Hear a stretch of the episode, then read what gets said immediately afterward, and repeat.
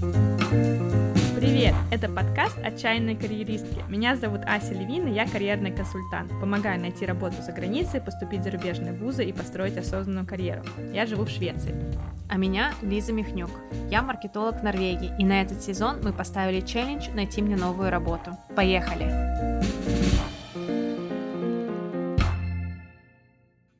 Привет-привет, Ась! Привет, Лиз, как у тебя дела? Все хорошо. Как у тебя дела? Замечательно. Устала, конечно, за последние дни. Я же была в Мадриде, получается, там больше больше недели. Вот, сейчас только приехала обратно, и все навалилось. Хоть я и работала всю эту неделю, но знаешь, как обычно, что-то приходилось откладывать, поэтому так вот немного сумбурно. У тебя шальное начало 2024 в поездках. Не говори. Самое смешное, что в прошлом же году четко то же самое было. Причем в прошлом году я вообще была целый месяц в отпуске. То есть я летом брала короткий отпуск, а потом зимой две недели мы были в Аргентине, две недели мы были в Индии на первой свадьбе моей индийской. Классно, на самом деле, куда-то выезжать зимой. Я прям поняла, что в этом весь сок. Мы с тобой как раз-таки говорили в прошлый раз про то, что разнообразие зимой помогает как-то это все пережить. Вот. Ну и то, что в Мадрид съездила по работе, это тоже было очень классно. Все-таки с одной стороны, вроде как и поездка, с другой стороны, за все платит компания, по-моему, просто шикарно. А что ты там делала по работе? А, я ездила как раз-таки как часть вот моей менторской программы. То есть я с моим ментором работаю над тем, чтобы получить необходимые знания о работе на рынках. И так как она сама сейчас живет и работает э, в Испании, то получилось как бы было идеально. Во-первых, поехать с ней встретиться, там узнать о ее работе поподробнее с первых рук, а с другой стороны узнать побольше про а, испанскую как бы часть Volvo, да, то есть National Sales Company как говорится, NSC, вот, и узнать, как они работают там и с точки зрения финансов, как работает CFO, что делают бизнес-контроллеры, и все это для меня было супер новое на самом деле, то есть, конечно, там, ладно, финансовая часть э, что-то совпадает с тем, что я делаю в головном офисе, что-то новое, а все остальное, вот это все коммерческое, это, блин, реально новый мир. Очень-очень мне понравилось. Реально очень рекомендую. То есть, ребят, даже если вы, например, не можете по работе путешествовать в другую страну, а, и вы, например, работаете в главном офисе, у вас же в стране тоже будет National Sales Company. Ну, то есть, например, у нас здесь есть National Sales Company шведская. И я, кстати, туда никогда не ходила. И вот теперь я поняла, насколько много можно там, многому можно там научиться, и собираюсь туда тоже пойти и пообщаться. Ты расскажи про свою мен- работу с э, ментором. Ты как-то чувствуешь разницу или какой-то типа карьерный скачок. Нет, даже не карьерный скачок, а скачок твоего разума, что развиваешься как-то. Конечно, потому что, видишь, благодаря тому, что я, например, поговорила с моим ментором, она мне порекомендовала, с кем поговорить вот в испанской, например, NSC, она меня представила, э, опять же, да, там людям, я с ними уже дальше сама договорилась, но все равно это не одно и то же, как если бы я просто сама с нуля написала по кому-то. Я считаю, что мне как бы очень повезло, и это мне помогло устроить классно, например, в данном случае путешествие, где я много чего узнала про Volvo. И плюс, конечно же, она мне дает фидбэк, потому что я с ней делюсь э, какими-то моментами, что я нового узнала, э, делится со мной какими-то своими личными э, историями, да, какими-то личными наблюдениями из ее карьеры, которые тоже очень важно. Безусловно, я супер очень довольна прямо, что я в эту программу попала, что меня туда выбрали. И я думаю, что до конца июня вот эта программа сама официально идет до того момента, я много чего успею. Ну, будем смотреть в финале. В конце я расскажу, конечно, какой у меня вообще общий путь. Ну и самое главное, финально, достигну ли я своей цели, да, то есть посмотрим, что будет в моей следующей позиции. То есть в идеале у тебя закончить эту программу с новой позицией? Нет, ну я думаю, это рановато. Я, в принципе, не хочу, скорее всего, менять э, работу там в ближайший год. Ну, посмотрим, конечно, что там, как бы. Опять же, если это с всеобщего благословения, скажем так, меня, мне предложат что-то, что мне понравится, и все будут довольны, то почему нет? Но я думаю, что нет. К июню я не собираюсь пока менять работу. Мне еще много чего нужно узнать. И все-таки я считаю, что там на сложных позициях ты там плюс-минус первые полгода ты вообще учишь много чего нового. Первый год ты как бы все равно еще много не деливеришь. И потом, например, второй и особенно третий год, а это когда ты реально можешь э, улучшать все процессы, когда ты во всем прям супер разбираешься. Но опять же, до записи ты сказала, что ты практически подалась на вакансию в Испании. Ну да, ну... То есть, опять же, получается, ты такая рассудительная, думаешь подождать, но, опять же, если неожиданно возникнет какая-то вакансия в месте мечты, ты будешь даже не раздумывать, подашься. Ну, в данном случае я не подалась как раз-таки по тем же причинам, в том числе ну, потому что дедлайны или нет? Нет, я бы не подалась, потому что слишком рано все равно в любом случае. Но да, потому что на такие позиции, они, блин, э, иногда попадаются там, например, в Испании э, раз в 10 лет, потому что люди на одной позиции остаются, остаются, остаются там десятилетиями, скажем так. И в данном случае тут просто нужно не упустить, если какая-то позиция мечты появляется. Если вдруг что-то появится нереально классное, то э, можно это будет обсудить с моим менеджером, там, с моим менеджером менеджера. Вот, но я думаю, что в любом случае в такой большой компании каждый месяц там одна-две позиции интересные попадаются. То есть я ничего особо не потеряю, если только не буду хотеть уехать на какой-то вот прям специальный, специфичный рынок. Если я открыта к тому, чтобы поехать на разные рынки, то что-то точно будет. Ну, ты сейчас, получается, будешь искать или настроена на вакансии вне Швеции? Да, я хочу поехать за границу на пару лет, либо на следующей вакансии, либо, может быть, через вакансию, то есть, опять же, посмотрим по ситуации, вот, но это было бы интересно. Расскажи про Мадрид. Ты же любительница Мадрида, ты, мне кажется, раз в год так точно там бываешь. Да, я вот с тех пор, как я жила, для новеньких я жила два с половиной года в Мадриде. Я там сначала училась по двойному диплому между Германией и Испанией, а потом я осталась там сначала на практику, потом на год работы в Вольво. И уже с Вольво переехала потом в Швецию 6 лет назад. Скучаешь по Мадриду? Слушай, я очень скучала первые несколько лет. Я помню, мне прям... Я каждый раз, когда приезжала в Мадрид, я чуть не плакала от счастья. Нет, не от грусти, что я там не живу, а именно от счастья, знаешь, что я снова там. Но сейчас, конечно, уже у меня эта ностальгия подпрошла. Я скажу, я по-прежнему обожаю этот город очень классный, и я его очень люблю, но у меня уже вот это вот прошло, знаешь, такое сосущее чувство э, под ложечкой, типа. Ностальгия. Вот, но Мадрид прям развивается, растет, хорошеет. Я прям вижу, насколько прогресс. Даже вот за последние шесть лет, что я там не живу, вижу разницу. Ну и цены супер выросли просто, я в шоке. А ты была там? Нет, ни разу. Я была в Испании, только в Барселоне, но это такая тоже Испания. Не Испания. Ну, тогда вот можно будет смотреть, как-нибудь с тобой сгонять. С радостью.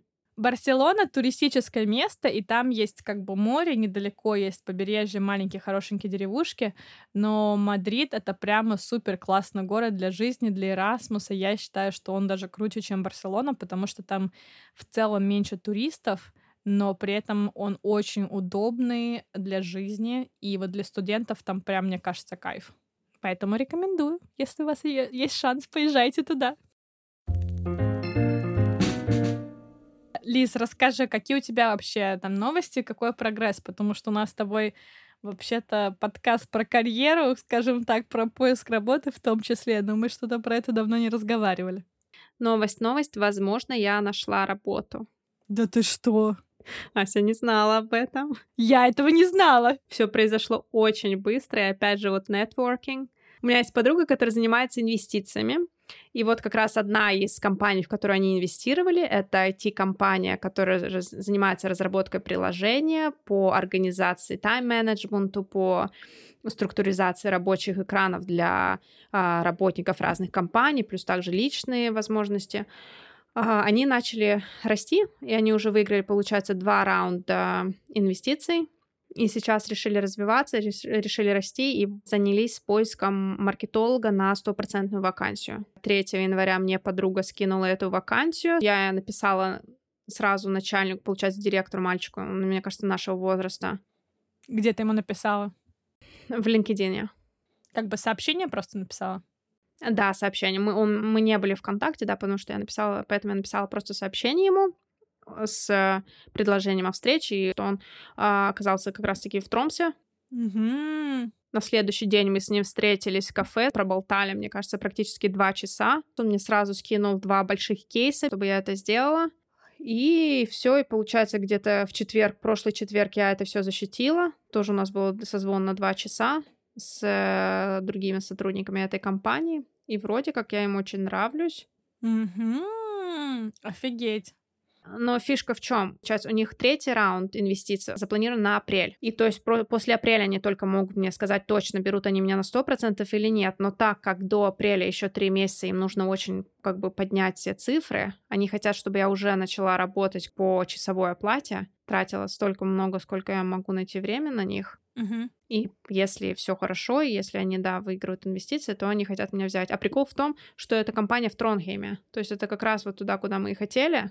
Но я не знаю. Короче, меня что меня останавливает, потому что я понимаю, что я не уверена, что они смогут мне платить столько, сколько я хочу. Но опять же, с другой стороны, я думаю, что это можно какими-то типа бонусами взять. Или неделя, типа отпуска дополнительная, что-нибудь. Неделю отпуска дополнительно, потом попроси, чтобы тебе дали часть shares, да, то есть э, чтобы тебе дали equity. Да. Потом, в принципе, вообще ты удивишься, но во многих стартапах платят дофига.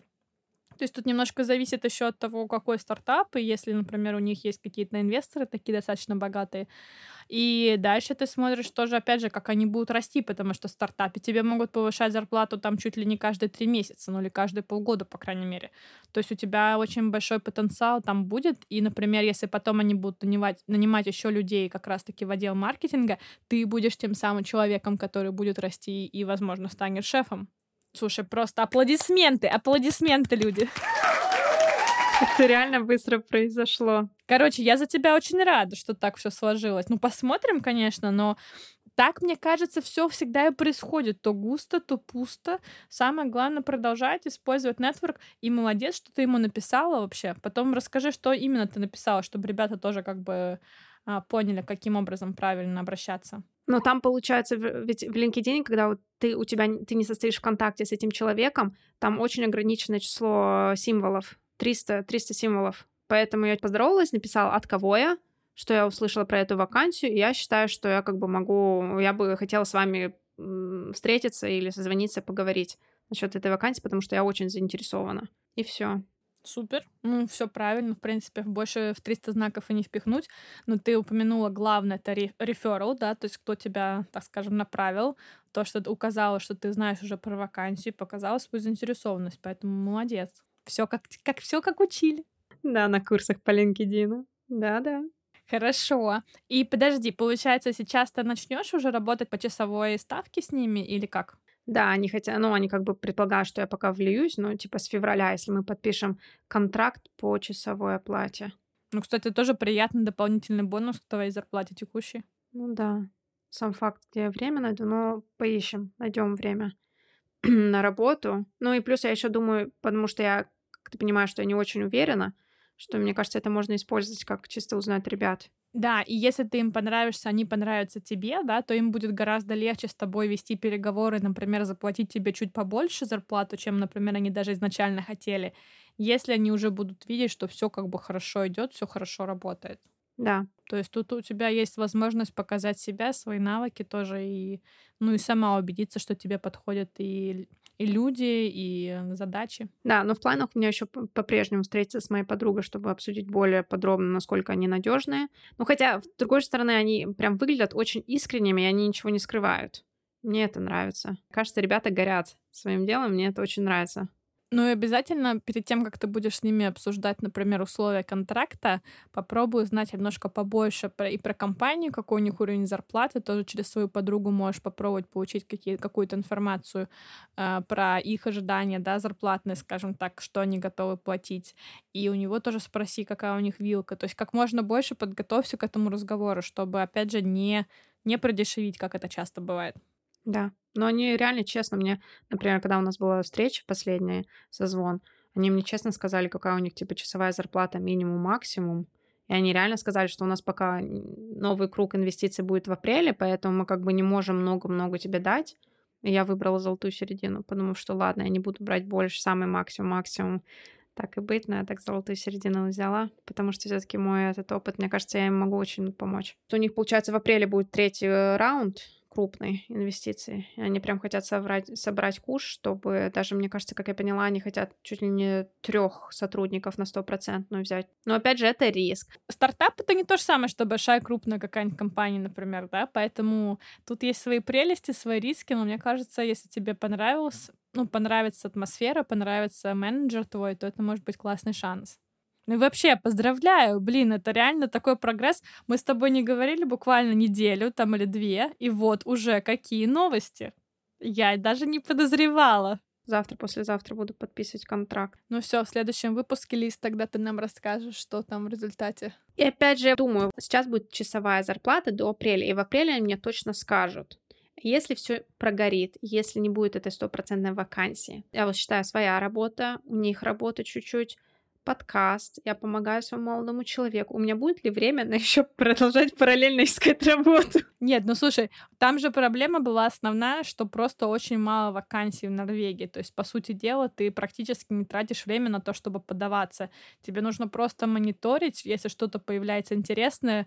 Ну, на одну позицию в неделю ты явно без проблем можешь найти время податься. Поэтому у тебя не тот случай, когда много вакансий, но при этом супер много а, подается на них других там людей, и поэтому отказывают. У тебя, наоборот, история, когда нужно просто мониторить, смотреть, и если что-то редко появляется, интересно подаваться. Ну да, я с тобой согласна, блин, ну так всегда. Э, мне кажется, если посчитать, сколько мы делаем, ну не только мы, а вообще там, я думаю, каждый из наших слушателей, если посчитать, сколько у нас ролей, э, да, в жизни, сколько у нас задач, иногда ты думаешь просто, когда я это все успеваю. Я иногда. Сегодня, например, смотри, я работала, у меня были встречи с 9 утра до, до 6 вечера, потом в 6 мы с тобой записываем подкаст до 7.30. В 8 до 9 у меня консультация, она, скорее всего, еще может чуть-чуть там подзатянуться. Вот, соответственно, там, считаю, в 9.30 я освобожусь. И все, дальше мне нужно ложиться спать в 11, иначе я откину коньки, как говорит моя мама.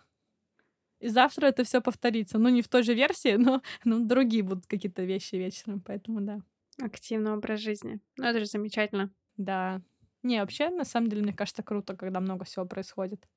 Нужно, главное, балансировать, чтобы не выгореть. А, я ж тебя... Подожди. Я же еду в Индию на целую неделю, получается. На, вто... на свадьбу моего второго друга индийца. На вторую свадьбу. Ты уже в Индии, знаешь? Мне кажется, я никогда не была просто, в принципе, на свадьбах. Сколько ты на, на, в России была на свадьбах? Я была два раза в России на свадьбе. А, ну вот уже, уже Индия, как соседний регион. Да, уже просто.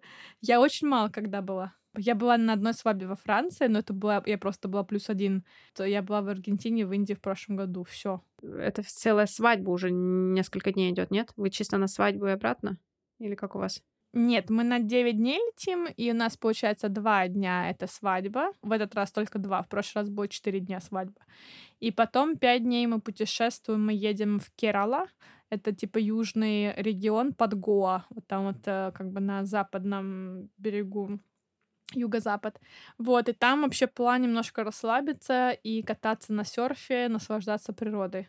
Но посмотрим, пока, как говорится, это Индия, там ничего никогда не работает так, как ты это ожидаешь. Но очень хочу наконец-то поесть снова индийской еды. Мне так понравилось-то в прошлый раз. Мне кажется, я никогда не ела индийскую, настоящую индийскую еду.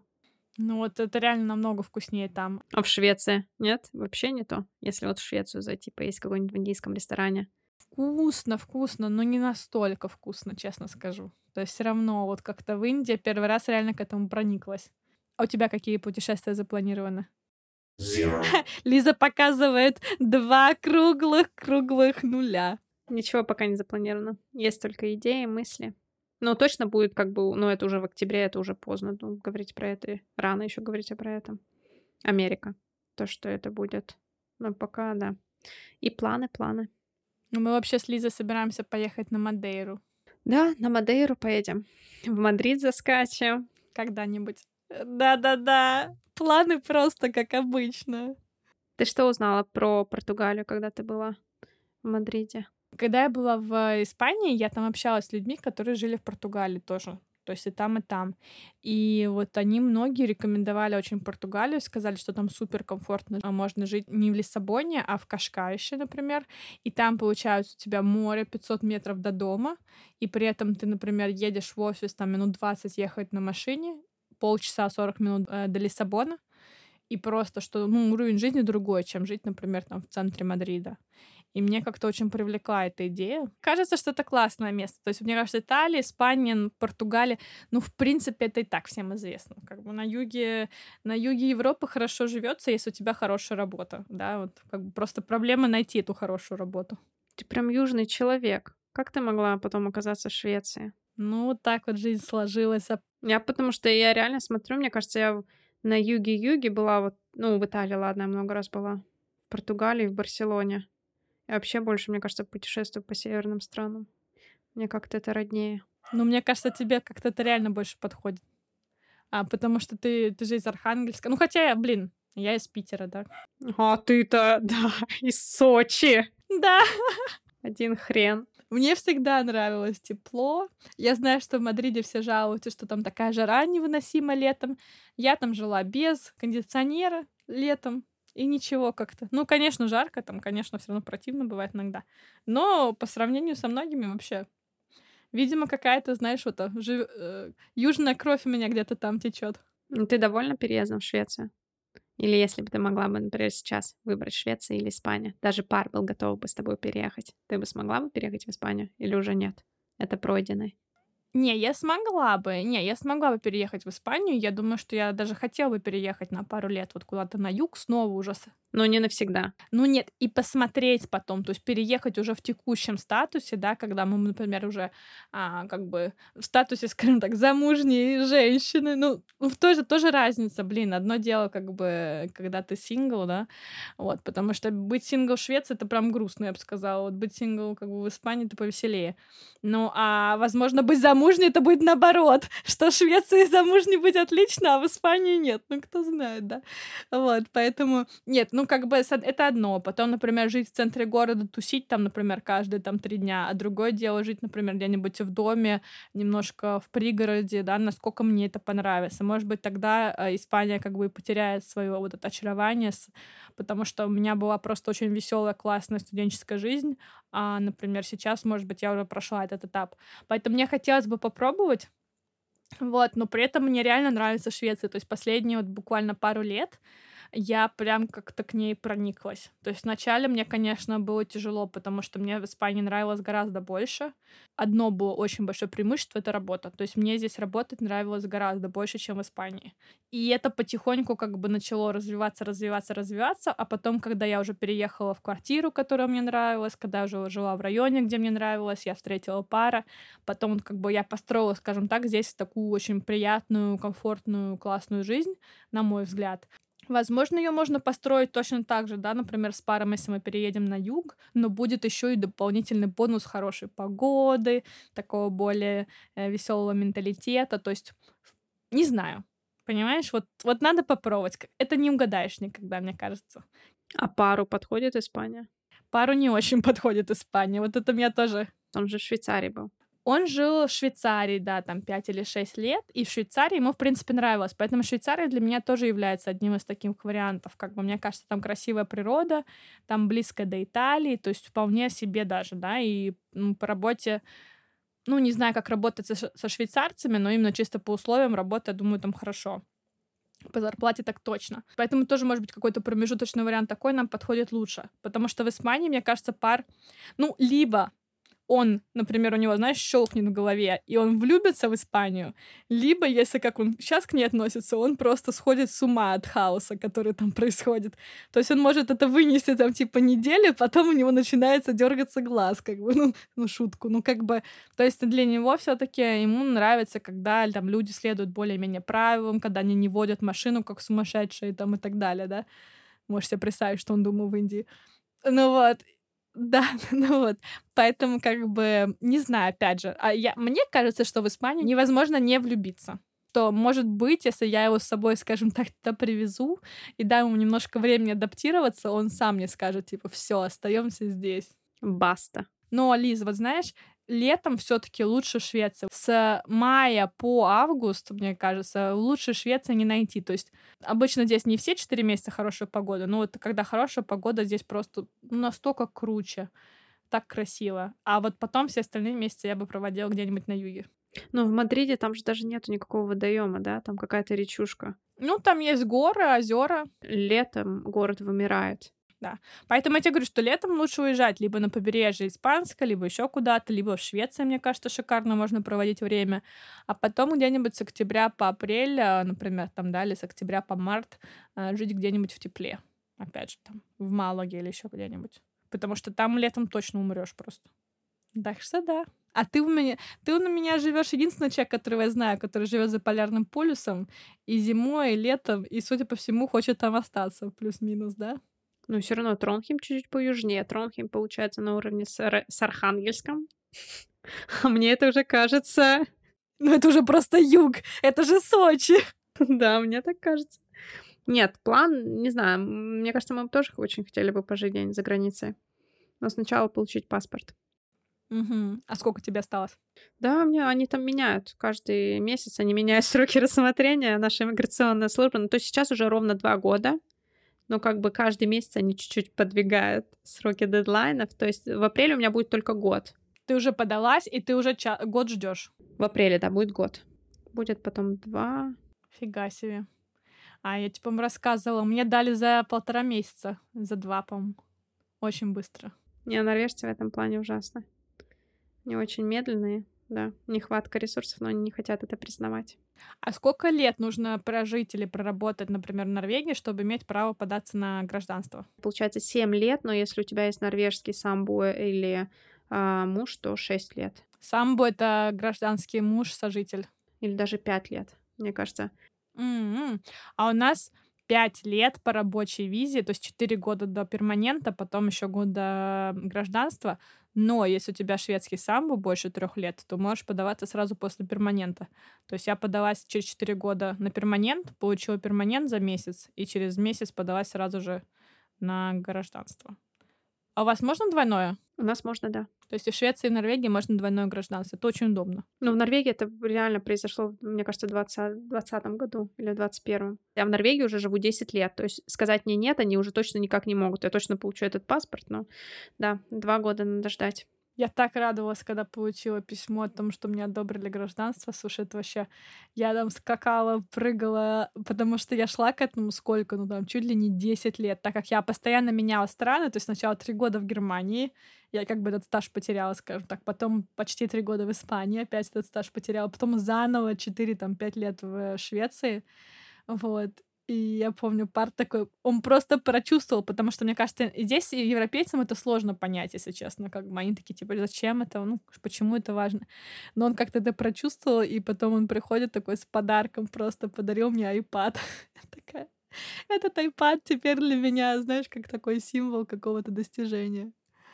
А у вас было какое-то вручение, что-то официальная часть делают в Швеции? Вот в том, в том году, когда я получила, его отменили, по-моему, из-за ковида, который все еще был.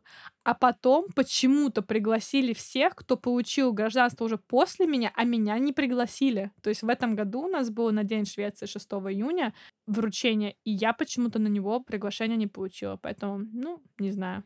В следующий раз, следующее гражданство будешь получать с фанфарами. А здесь я пролетела как фанера над Парижем, да? А в Испании ведь сложно, да, получить гражданство? Слушай, да. Ну, я напомню, когда узнавала, на тот момент нужно было, например, если ты без мужа испанца, да, то есть без э, именно по работе, по-моему, 10 лет нужно было на тот момент.